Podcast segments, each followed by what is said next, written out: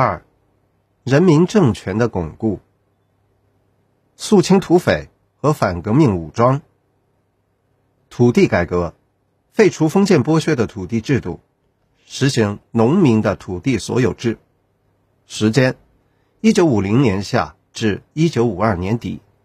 背景：封建土地制度严重阻碍了生产力的发展。过程：颁布了。中华人民共和国土地改革法，一九五二年底基本完成。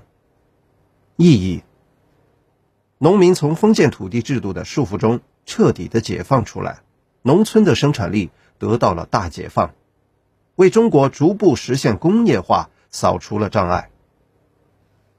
稳定物价与统一财经。背景：经济上千疮百孔，财政困难。商人投机，物价飞速上涨。目的：制止投机资本制造的市场混乱，从根本上稳定物价。措施：进行银元之战和米棉之战，是一场打击投机资本、平抑物价的斗争。采取了统一全国管理，实现了全国财政经济的统一。结果，到一九五零年春。全国物价趋于稳定，人民政府赢得全国人民的信任。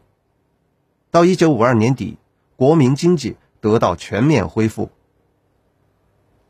知识点：银元之战。银元之战是一九四九年六月，人民政府为制止恶性通货膨胀、稳定物价，同投机资本进行的一场斗争。当时，拥有大量资本的投机者。试图通过银元的投机来阻止人民币的进入市场，冲击金融市场，引起物价飞涨。人民政府严厉取缔和打击了银元投机活动。至中华人民共和国成立时，人民币已经基本占领了城乡市场。抗美援朝背景：一九五零年六月二十五日，朝鲜内战爆发，美国派遣第七舰队。侵入台湾海峡，阻挠中国的统一大业。美国扩大了侵朝战争，严重威胁中国国家安全。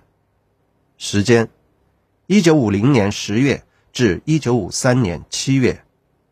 经过：一九五零年十月，中国人民志愿军开赴朝鲜。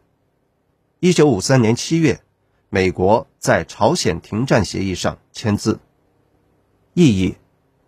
打出了国威和军威，提高了中华人民共和国的国际地位，形成了强大的民族凝聚力，极大的鼓舞着全国人民为保卫和建设祖国而团结奋斗。